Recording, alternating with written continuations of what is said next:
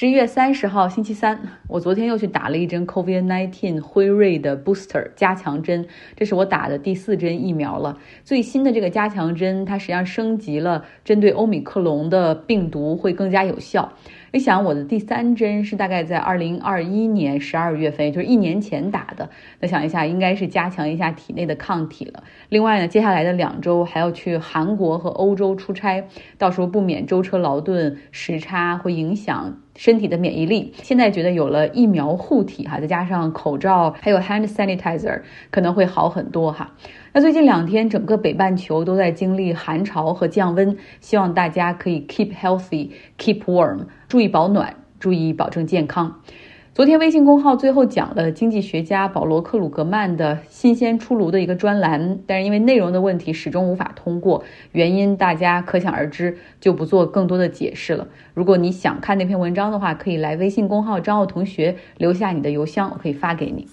今天主要来讲一下美国铁路哈要组织全国性的大罢工，但是遭遇到了两党的一致反对。民主党和共和党恨彼此，咬牙切齿，通常很难在一些问题上达成一致。那么，为什么这一次会站到一起？那另外呢？民主党一向是支持工会，比较挺哈劳动人民、工人阶层去争取更好的权益。那这一次为什么要反其道而行之啊？要这样不顾自己的票仓呢？那这是对工会和工人利益的背叛吗？今天，这两党的参议院和众议院的领袖一起来到了白宫和总统拜登会面。他们呢将通过一项立法阻止原定在十二月九号将要举行的铁路大罢工。理由是现在供应链好不容易才好一些，物价以及通胀好不容易才稳定。如果这个时候大罢工的话，会引起美国可能陷入经济衰退，会引发大的失业潮。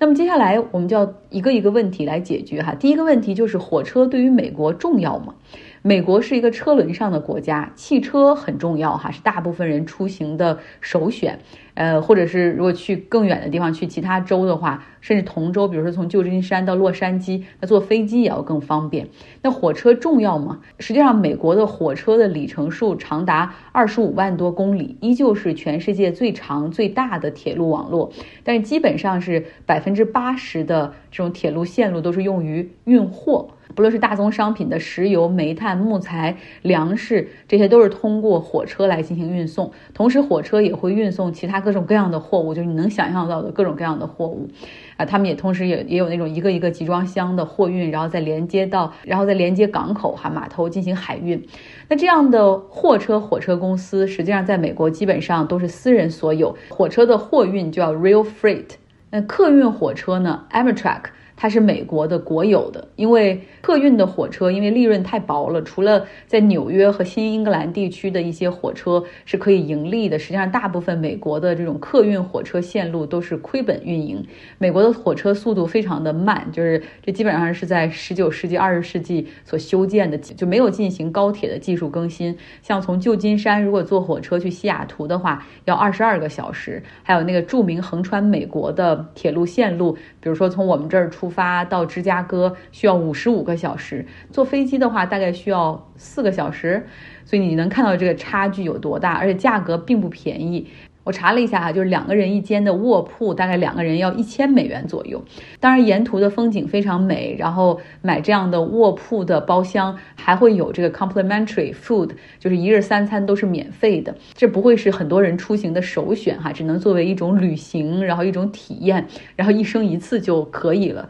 因为我最近很想去体验一次，所以还做了不少功课。好好好，言归正传哈，说回到美国铁路的这种货运。因为全美的铁路货运公司啊，涉及的公司比较多，地域多，人员也比较多，工种也比较多，所以实际上是有十二个工会，代表着不同的工种、地区，还有员工，还有不同公司的员工，在进行着这种 collective bargain。集体的合同谈判，那九月份的时候呢，达成了一些初步的协议，比如说从二零二零年到二零二四年，就这样的一个五年是他们的一个合同周期，要涨薪百分之二十四，平均来说的话，这个一个员工可以多拿一万一千美元，同时呢，增加一天的带薪休假。病假也无需扣钱等等，那有八个工会是投票支持这个怎么样？工会投票支持，就是工会会把这个方案拿回去，然后再发给所有的这个工会里的员工，啊大家投票，每一步都是有一个投票在的哈。呃，但是呢，有四个工会，他们所在的员工绝大多数人是投票。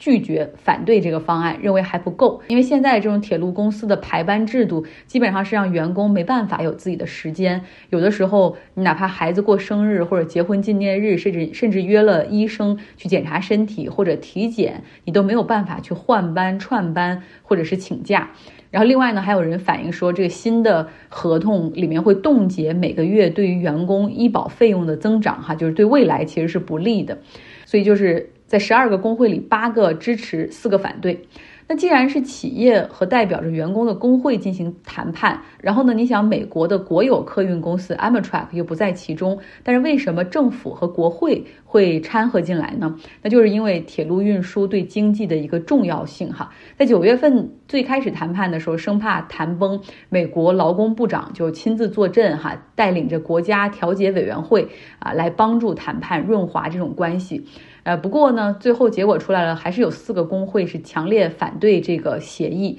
准备在十二月九号组织大罢工。那之后，劳工部长就马上向总统来汇报说，你必须政府开始强势干预了。其实拜登还有些迟疑哈，因为他一直都是非常的 pro 工会，就很亲工会，非常支持铁路工人。他自己就是经常坐火车，当时往返于 D.C. 和他所居住的 Delaware，呃，所以他很是喜欢这个铁路。行业，尤其是铁路工人，但是后来呢，经过他的内阁成员里面有三个部长向他表达和分析，如果他们进行大罢工，可能会给美国经济带来的一系列的非常严重的后果，会有多少人失业等等。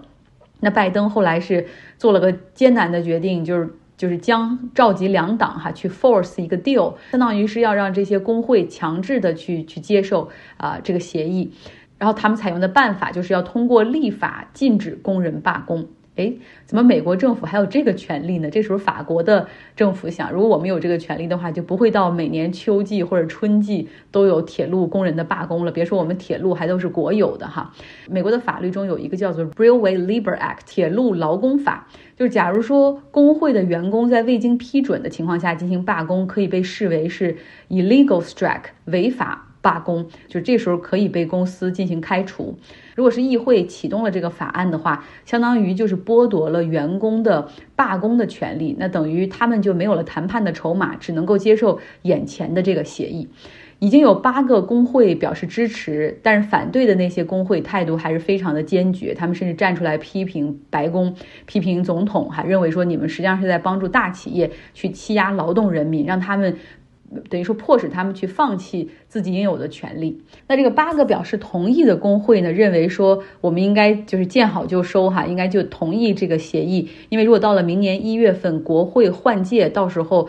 众议院是共和党来掌握，可能会进一步的去削减工人的福利。那根据美国的法律呢，因为火车是事关公共利益的，所以国会是可以介入，通过立法的形式帮助工会或者强制工会和企业之间达成协议。那目前呢，众议院的议长 Nancy Pelosi 他说将在周三举行一个众议院的投票，看是否支持禁止在十二月份的罢工。同时呢，他也在想怎么能够帮助工人争取更多的权利。他。会单独再发起另外一个投票，就是要在这个合同中，呃，单增加一个让员工每年有七天带薪病假，然后这样的一个事情再进行单独的投票，啊，但是不论怎么样哈，这个民主党内的一些更加 progressive，呃，更加 bluer 就更蓝色的那些年轻的议员们，他们是非常反对的哈，认为说政府不应该干涉工会和企业的谈判哈，啊，如果有罢工的这个手段的话，可以为员工争取到更更好的福利。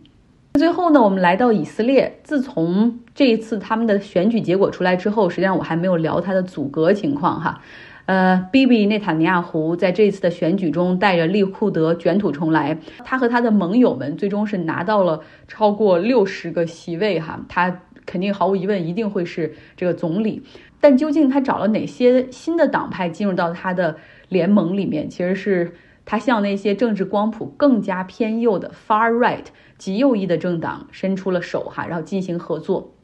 像从选举结果出来到现在，他就在和各方谈判，开始确立着怎么去瓜分这个内阁里的这些各个席位，确立内阁部长的人选。那在这个获胜联盟中，有一个党派叫做 Norm。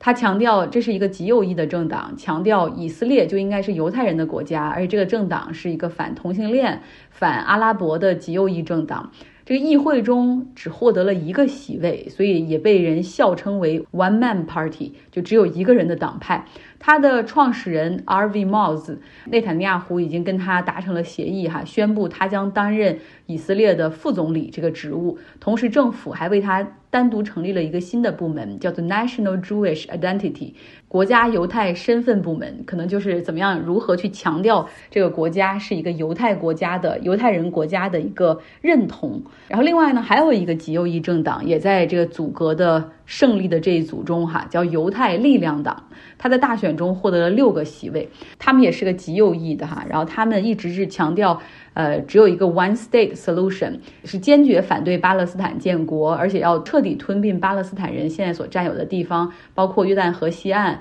啊，以及这个约旦河和地中海之间的土地。同时，他们要主张取消奥斯陆协议。要加强以色列对于圣殿山的主权啊，什么根本就不允许阿拉伯人进去祈祷等等，然后要驱逐阿拉伯的极端分子，甚至那些所谓不忠于犹太国的阿拉伯公民也可以被驱逐，非常极端的一个党派。他这个党派的主席是伊塔马尔·本格维尔。他将出任内塔尼亚胡政府的 National Security Minister，也就是国家安全部长这个职位，非常重要的一个职位。这个本格维尔他是出了名的极端分子，哈，曾经面临着数项针对阿拉伯人发表仇视言论的指控。像当年九几年的时候，当时的以色列的总，当时以色列总理拉宾和阿拉法特达成了奥斯陆和平协议之后，他甚至写信威胁要干掉、要杀掉总理哈。当然，最后拉宾也的确就是被那种极右翼的分子给杀害了。再看这个本格维尔，他从小其实就是一个非常极端的人，他从来没有改变过自己的这种光谱或者是政治信仰。小时候就参加非常极右翼的这种青年党。所谓的这个党派，因为后来因为太过于极端，被以色列政府取缔，哈，认为这就是一个恐怖主义小组。嗯，那后来他到了十八岁的时候，按照以色列的法律，公民必须要服兵役，哈，不论男女。但是他在做这个背景调查的时候，发现他有那么多的极端行为，最后军方是免除了他服兵役的义务，哈，认为这个人太危险了，你不用来服兵役了。所以现在看到内塔尼亚胡把他任命为了国家安全部的部长，哈，真是有点恐怖。感觉内塔尼亚胡为了夺回总理的职位，实际上是不惜一切代价。感觉像是浮士德把灵魂卖给了魔鬼。好了，今天的节目就是这样，希望你有一个愉快的周三。